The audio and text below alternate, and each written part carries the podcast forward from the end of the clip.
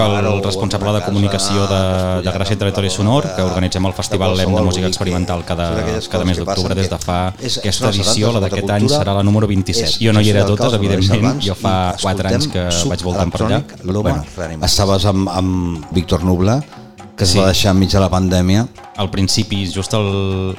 Sembla que va ser, sí, feia dues setmanes que estàvem confinats quan, quan es va morir.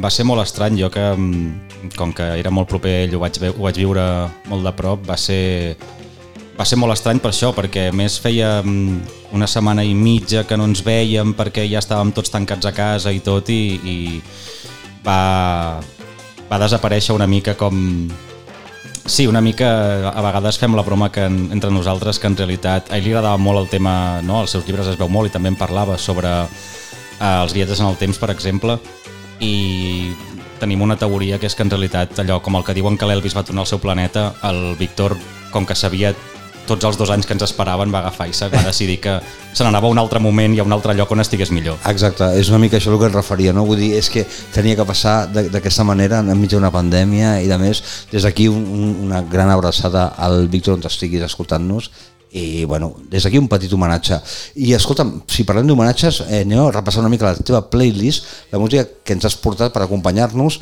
i anem a començar amb, bueno, amb una cançó que segur que és de tots coneguda Corria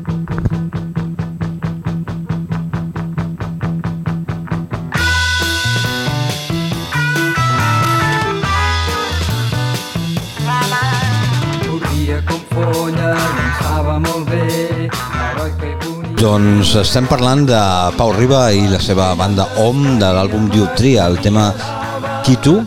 Eh, has començat a triar aquest tema per, per, per obrir una mica la teva conversa sobre el llibre i abans de parlar de Pau Riba, de Dioptria, parlem del teu llibre, Gestió del caos. Explica'ns, eh, com se't va ocórrer retratar l'escena contracultural de Barcelona?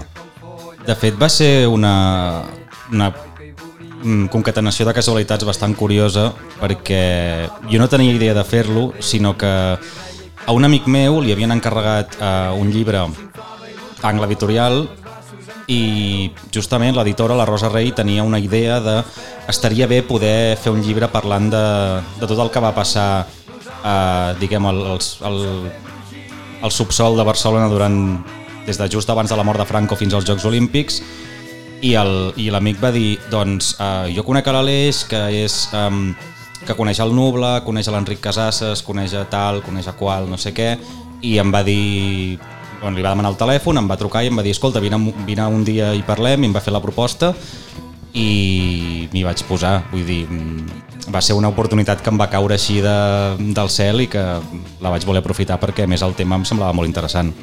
És el teu primer llibre, entenc.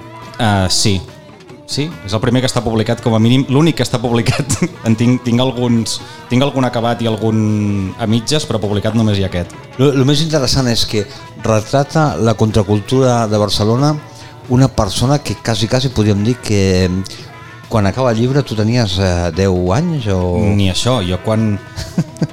quan s'acaba el llibre, que s'acaba el 15 de juny de 1992, uh, jo estava a punt de fer 4 anys.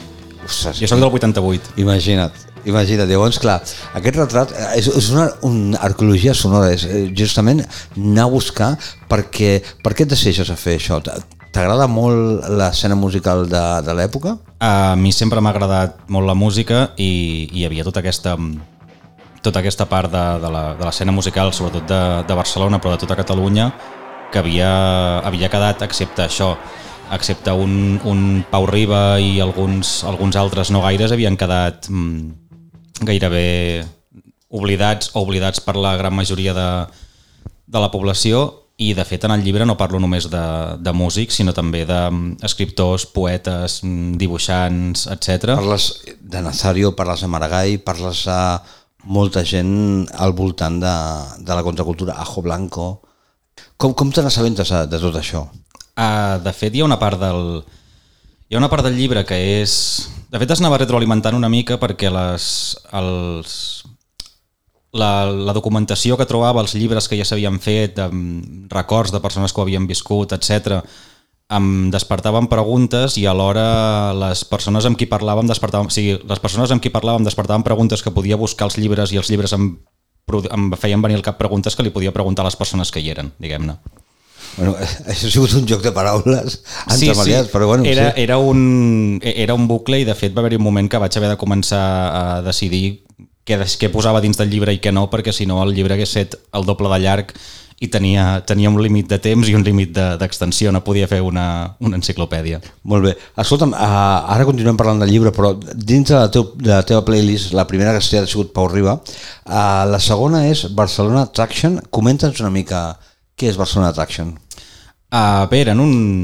De fet, una de les coses que, que s'ha perdut, que s'ha perdut o que s'ha oblidat més dins del, dins del món musical de, de Barcelona i de Catalunya d'aquells anys és que tota la banda de tot el que és els grups de, de jazz, per exemple, o, de, o fins i tot de funk, n'hi havia de extraordinàriament bons i de fet a la llista n'hi ha, ha un parell i normalment eren bandes que duraven relativament poc, duraven poc temps, però, però que quan les escoltes et sembla, et sembla increïble que no se n'hagi sabut res més i que no formin part una mica de, de l'imaginari perquè al final potser sí que una banda de, de jazz a principis mitjans dels 70 no era el que es portava però, o, o més enllà del que seria o del que era la, la, la, la Mirasol Colores que sí que feien aquesta cosa més, més salsera que, que jazzística però, però per exemple Barcelona Attraction és un, és un exemple perfecte de, de coses espectaculars que es feien llavors.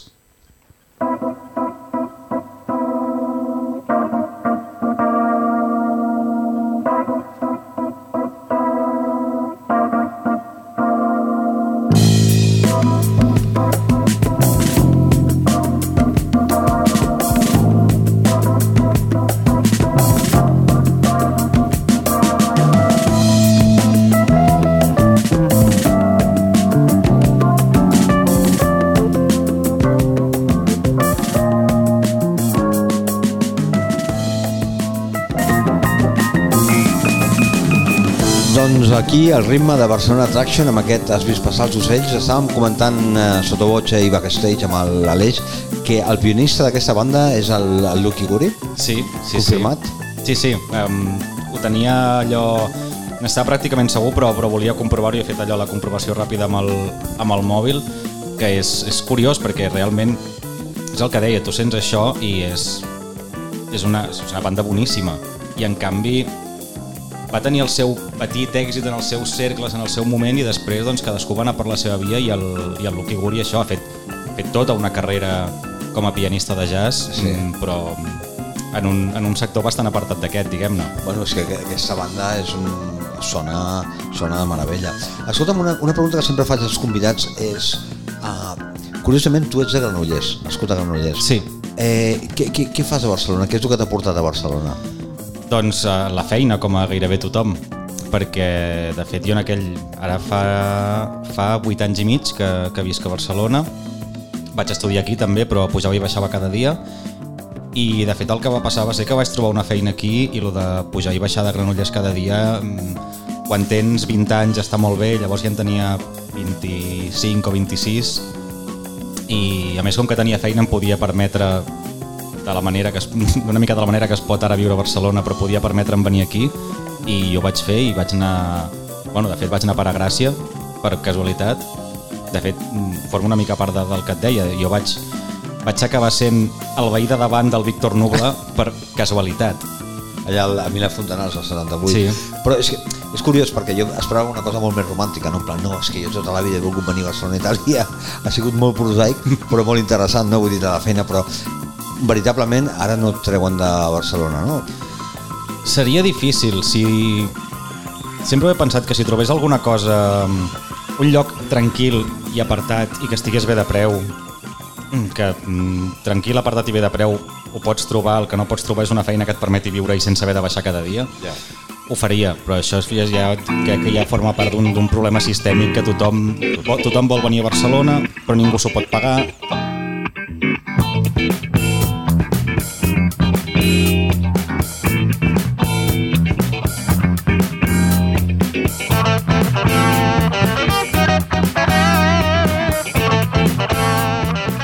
secta sònica, la manera més mm, fàcil, diguem, de- d'explicar-la, de, d'explicar què era, és, penseu que el Gato Pérez tocava el baix.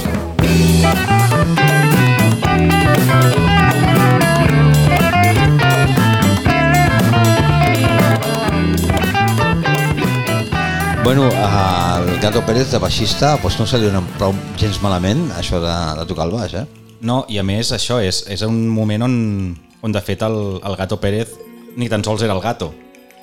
Ah, no, era, deia, es deia, era, era quan era el, el Xavi Aparicio, vull dir, no, no, no tenia el... el seu no, eh, Sí, Xavi Pérez Aparicio, sí, no Exacte, tenia o el... sigui, era el nom real, no, no el seu apodo musical, no? Exacte, era, era el Gato abans que fos el Gato i tocava el baix i aquí un dels guitarristes era el, el Rafael Zaragoza, que en aquell moment es feia dir Zarita i és el, el malnom que se li ha donat durant molts anys, que, que a més continua sent un guitarrista excel·lent. De fet, el vam tenir el vam tenir en un encontre a l'Espai Temps a Gràcia Territori Sonor l'any passat, si no recordo malament, fent una sessió d'improvisació i és, és boníssim. I el, aquesta cançó té una, té una cosa graciosa que és que la cançó, la cançó es diu Violentos los Correas perquè els, els Correa eren uns, eren uns germans que en aquella època eren els... És això, no, no recordo... Pot ser que, fos, que fossin de, de, pel voltant de la plaça del Nord, a, a Gràcia, i, i eren com els, els xungos de la zona i els que anaven repartint estopa i al final els hi van acabar dedicant una cançó com a mites dels, dels baixos fons tardadolescents de, de Gràcia.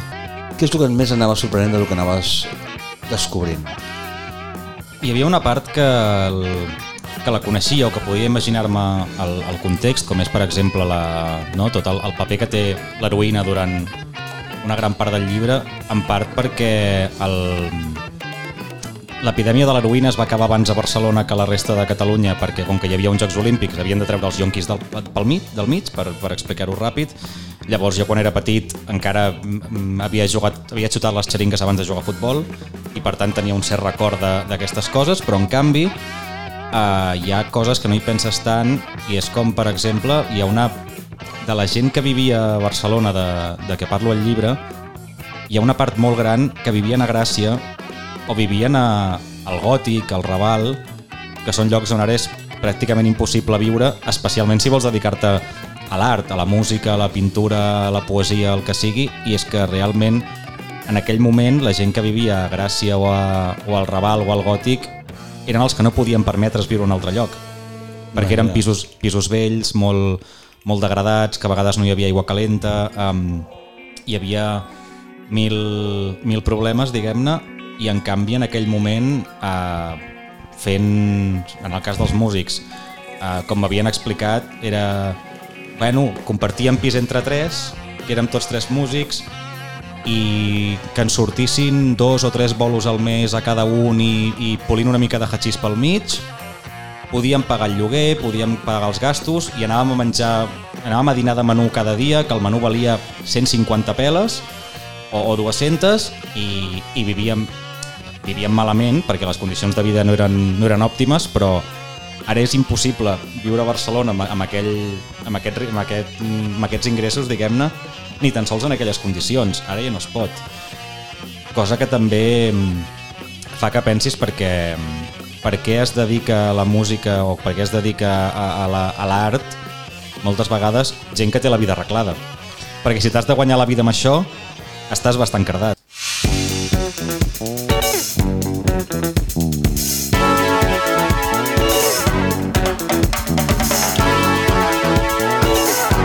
La Barcelona davant dels Jocs Olímpics, com que ningú de fora li agradava, no s'adaptaven als preus dels lloguers i als preus dels pisos a la resta. La resta potser ha pujat més o menys amb el amb l'IPC o amb el poder adquisitiu, però en canvi el preu de, el que és tenir un sostre eh, abans, diguem que el sostre el tenies i el menjar te l'havies de buscar, ara el menjar el tens i el sostre mm, feina. Però bueno, segons com tu miris, a veure, mm, jo no tinc la sensació d'haver gentrificat eh, el barri, però també és una sensació meva i també ho podria haver fet, perquè al final estic, estic pagant un lloguer que un gracienc el podria pagar, però que potser no voldria pagar-lo i li semblaria, li semblaria car, no ho sé, sí, sí, sí. potser pensant en el que estava acostumat. Però, però en qualsevol cas, mm, sí que em va fer la sensació quan estava escrivint el llibre que, mm, que hi havia hi havia una part de, de, de Barcelona que era una ciutat molt degradada i que hi havia, hi havia pobresa i, i etc. Però al mateix temps suposo que com que no hi havia res hi havia moltes més oportunitats mm, en aquest sentit, és a dir, si tu volies malviure, podies malviure de la música. A veure, també dins del llibre hi ha, hi ha casos de tots, diguem-ne, hi ha fills de família treballadora i hi ha, doncs, a veure, el, el Pau Riba mateix, al final, eh, venia de la família que venia.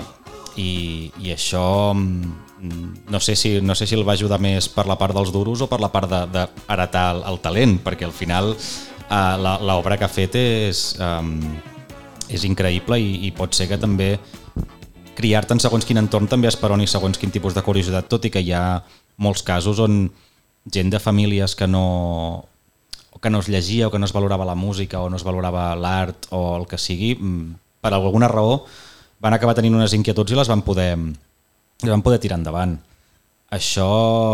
Hi ha, una, hi ha una anècdota molt curiosa que suposo, crec que sí, la vaig posar, que és quan es van conèixer el, el, el de l'Ajo Blanco, que ara m'he quedat en blanc, uh -huh. el, el Pepe Ribas, que va comissariar l'exposició aquesta del Palau Robert sobre el 70 i la sí, contracultura, sí, sí, sí. I, el, i el Pau Malvido, el, el Pau Maragall, que, que van dir-se com l'un a l'altre, com el meu avi era Joan Maragall i l'altre li va contestar, bueno, i el meu pare és, la que és, el, és, el, és mm, crec que era regidor de l'Ajuntament de Barcelona, que era falangista de tota la vida. Uh, sí, sí, sí, sí. Que hi havia aquestes, mm, aquest, aquests creuaments estranys. I que s'havien trobat en algunes festes uh, de, bueno, inimaginables. Sí, no? sí, clar, això, era un, això era trobar-se a principis dels 70 en un bar a vés a saber quina hora.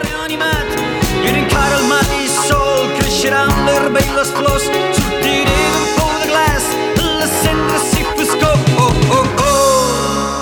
oh. Xusuc Electrònic, que una d'aquestes bandes que, que, que, que val la pena recuperar.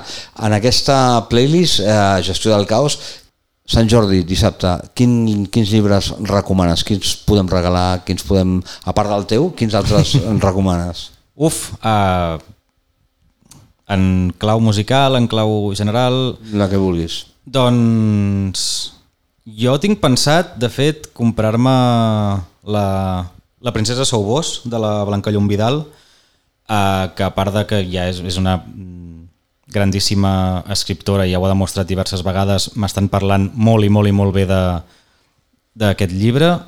I a part d'això estic pensant quin més, quin més recomanar perquè últimament tinc una llista, sí, tinc una pila de llibres pendents de llegir i, i llavors les, les novetats a vegades se'm, se'm comencen a escapar perquè mm, sempre estic amb els d'abans. És que moltes vegades, és el que et dic, eh? Vull dir, les novetats pot ser aquell artista que no coneixies i que potser escrivia a Argentina o a Mèxic als anys 70. Vull dir.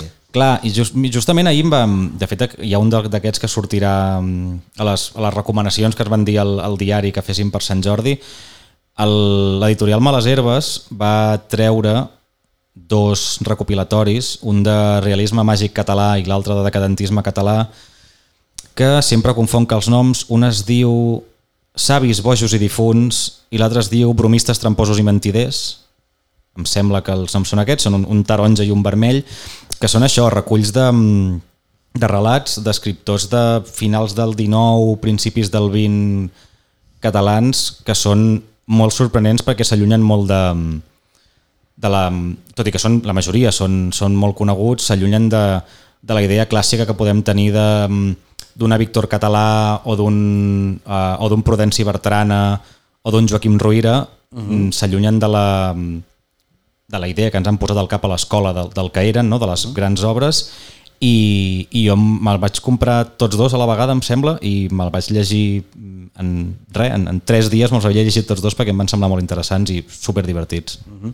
eh, un altre dels recomanats suposo que seria qualsevol obra de Víctor Nubla, no?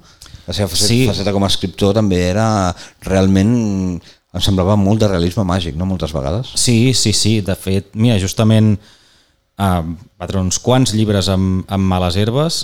Uh, L'últim uh, era Metal·lúrgia, que va sortir el 2019.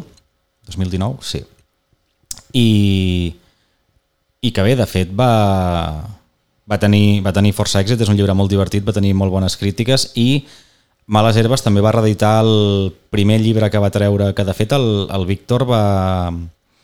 El primer llibre que va treure Males Herbes va ser, si no recordo malament, el Bressol de gat del Kurt Vonnegut, traducció del, del Martí Sales, i el segon o tercer que va treure, el primer que va treure com a original, com a, com a novetat, va ser el Regal de Gliese del, del Víctor el 2012 i el van reeditar, no sé si diria que l'any passat, que també és un, una novel·la molt divertida, aquesta passa, igual com Metal·lúrgia, passa en un, en un poble imaginari, però que si saps on és, eh, el pots identificar a Barcelona, el, el regal de Gliese passa pràcticament tota Gràcia, tot i que també els, els personatges que hi apareixen, si els coneixes, també els sap reconèixer.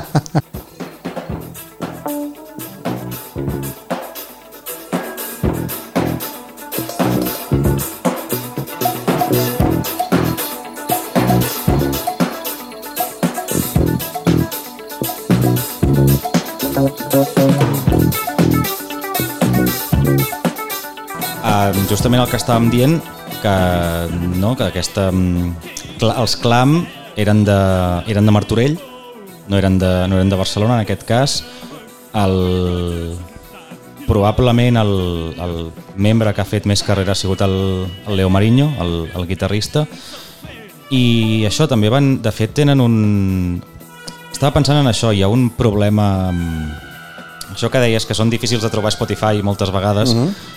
De fet són difícils de trobar a Spotify moltes d'aquestes bandes i, i a Spotify i a, mm, pràcticament a tot arreu. De fet a vegades YouTube és l'única opció que tens perquè hi ha hagut algú que ha, rip, que ha ripejat un vinil Exacte. i l'ha penjat. Els, els Clam tenen un, un vinil que si no recordo malament es va editar es va reeditar fa clar, fa poc, fa poc vol dir que la banda la van fundar el 76 i la reedició del disc és del 2012 potser. Imagina't. que es diu Àfrica Roja que és espectacular i però això resulta molt difícil trobar trobar algunes d'aquestes algunes d'aquestes bandes la, la seva música perquè això, perquè es va editar en el seu moment, on n'hi ha n'hi ha que ni tan sols no van editar res, que van fer molts concerts però després mm, van editar el disc i va sortir o van treure 200 còpies o, o, o 500 allò pels col·legues i ja Tirada està limitada, sí, sí. i, i de cop et trobes que un disc d'aquests, aquest l'Àfrica Roja no, perquè el van reeditar, però hi ha alguns discos que de cop els busques de segona mà i els preus són absolutament desorbitats. Sí. No pel... N'hi ha que són pel fetitxe de tenir el vinil original, n'hi ha perquè simplement és gairebé l'única manera que tens de, de tenir aquesta música, a no ser que sigui ripejant les cançons del YouTube en MP3 i, i guardant-te-les. Exacte, sí, sí, sí, sí. Com es feia abans amb, el, amb els casets, no? Exacte. Vull dir que, Soc el responsable de la secció de ciència, medi ambient, sostenibilitat, tecnologia, ciència, tot aquest, tot aquest àmbit del, del diari El Món. el món, el món. Uh, també col·laboro en el, la secció de vins del, del diari El Món. El Badaví? Sí, el Badaví, correcte. I també mm, faig col·laboracions amb el setmanari El Temps amb, amb coses més de... No sempre, no sempre mm, culturals, de fet l'últim que vaig fer eren uns itineraris per la, pels pobles antics del Pla de Barcelona, però també durant... De fet, Aquí, fa 4 o 5 anys potser que de tant en tant vaig fent articles sobre mm, allò que en diuen cult cultura popular, cultura pop, mm, coses que surten més de, dels, de la, dels temes habituals del setmanari, llavors puc parlar de d'anime o de mm, literatura. Vaig fer un reportatge fa anys sobre la història del rock a la Unió Soviètica, mm, temes així... No, no, t'ho dic perquè jo va- vaig trobar-te eh, espiant una mica a veure eh, qui eres, on te venies. Em vas, vaig quedar sobtat per al tema dels pobles de Barcelona. Més que res perquè nosaltres estem fent aquí a Scanner un podcast, és, eh, van començar l'any passat, eh, que es diu Barcelona Zona, que anem a explorar els diferents districtes a la ciutat i tot el que allà passa, a nivell de bandes amateurs, bandes assentades, present, passat i futur de la música i de la indústria musical, no vull dir allò que fa possible la música, sales, indústria i de més.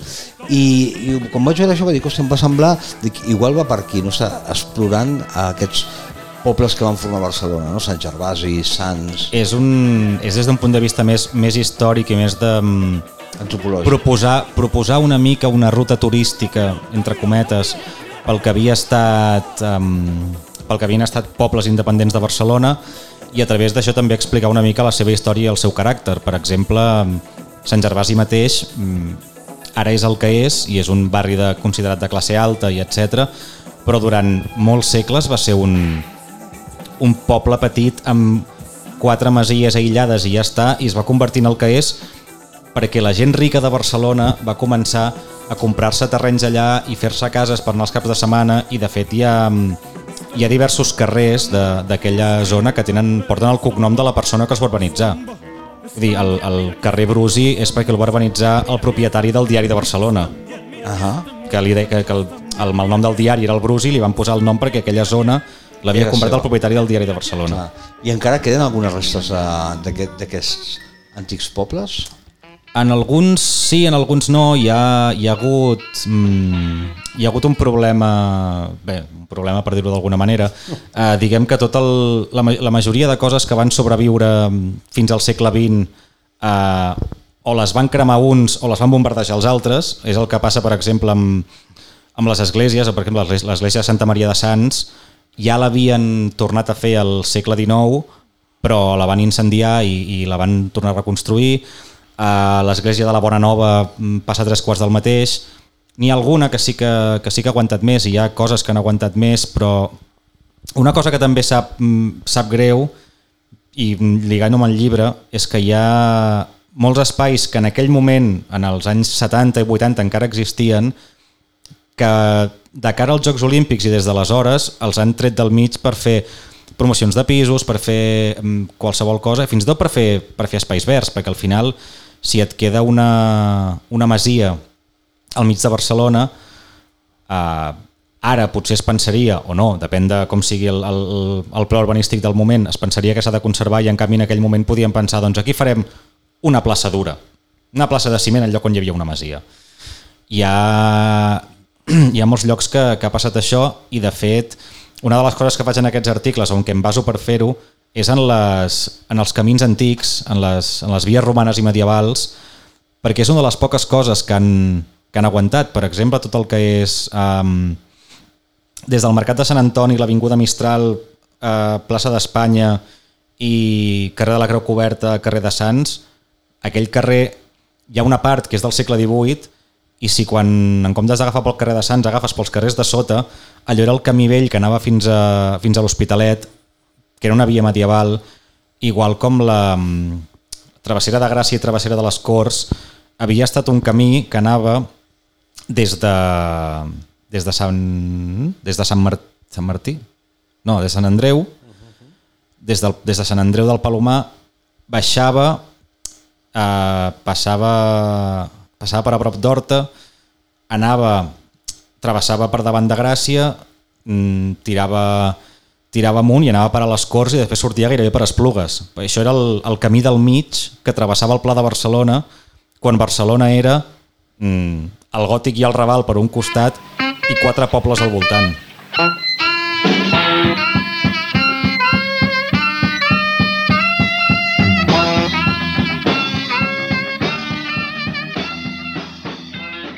Doncs aquí estem amb Ultra Twitter i amb l'Aleix Salvans. És una llista que no podem escoltar sencera, eh, és una llàstima, però us la posarem perquè la podeu disfrutar. Eh. Sobretot, comprar el llibre i escoltar la música, i si estem parlant de música de llibres, va, recomana'm unes quantes pel·lis eh, o sèries, o eh, que, perquè he llegit pel teu Twitter que tu vas descobrir Netflix eh, Uh, A Canal sí, nou, això ho Bèlgica estava, ho estava... A Leeds. A Leeds, sí, quan en- estava estudiant allà i un company, company meu de d'estudis, allò, tenia, tenia una habitació en, un, en una d'aquelles residències d'estudiants al costat de la uni, clar, això era fa 10 anys, i ah, vine a casa, bueno, vine, vine a la meva habitació, no sé què, tal i qual, vam estar xerrant un rato i jo em va dir, ai, vosaltres teniu Netflix? No, no tinc ni idea de què m'estàs parlant. Uh, i, va, i vam estar mirant monòlegs del, especials de la HBO del, del George Carlin, uh, humorista brillant, uh, un dels millors que he sentit mai, i és això, i estava dient això per aquesta cosa de cara Netflix està caient de, mm, està perdent subscriptors i etc etc i ho he dit en el, en el sentit de en aquell moment Netflix no tenia competència. Ara crec que aquests especials del George Carlin tot i que són de l'HBO estan a Amazon Prime o, vull dir, o a Filmin. Llavors no... Però en aquell moment només hi havia Netflix i en, bueno, en aquell moment només hi havia Netflix a Estats Units, al Canadà i Anglaterra una mica, no Regne Unit. S'estan barallant pel pastís i, i ja veurem com acaba això. I Tinc, tinc bastants col·legues, jo perquè no he sigut mai de... O sigui, Spotify encara, però, però la resta he continuat en la línia de la pirateria que havíem seguit sempre fins que van aparèixer. Sempre, sempre. Ara en comptes de baixar-me-les busco un lloc on mirar les pel·lis i les sèries en streaming sense baixar-me-les però sense pagar.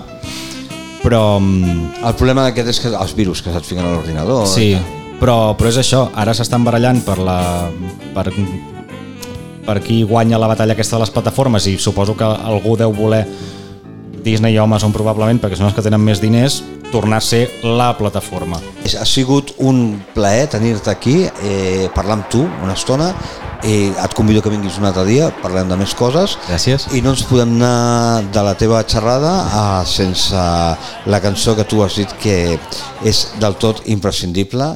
Uh, la presentes tu i acabem amb aquesta?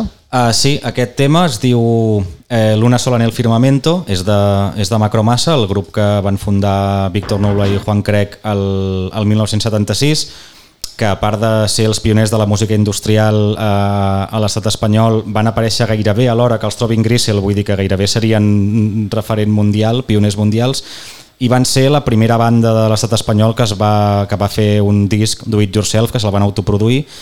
En aquest cas, aquesta cançó, en realitat aquest tema és del tercer, del tercer disc, que no és un disc, és un caset, però aquesta és una versió en directe del, del Macromissa, que si no recordo malament és de 1987. Doncs amb, I endavant. Doncs amb el Macromissa i el Macromassa ens en anem un cop més a ràdio en directe des de la Lonxeria, el que arriba ho sento, als estudis d'Escanel FM. Fins demà, un plaer. Thank you.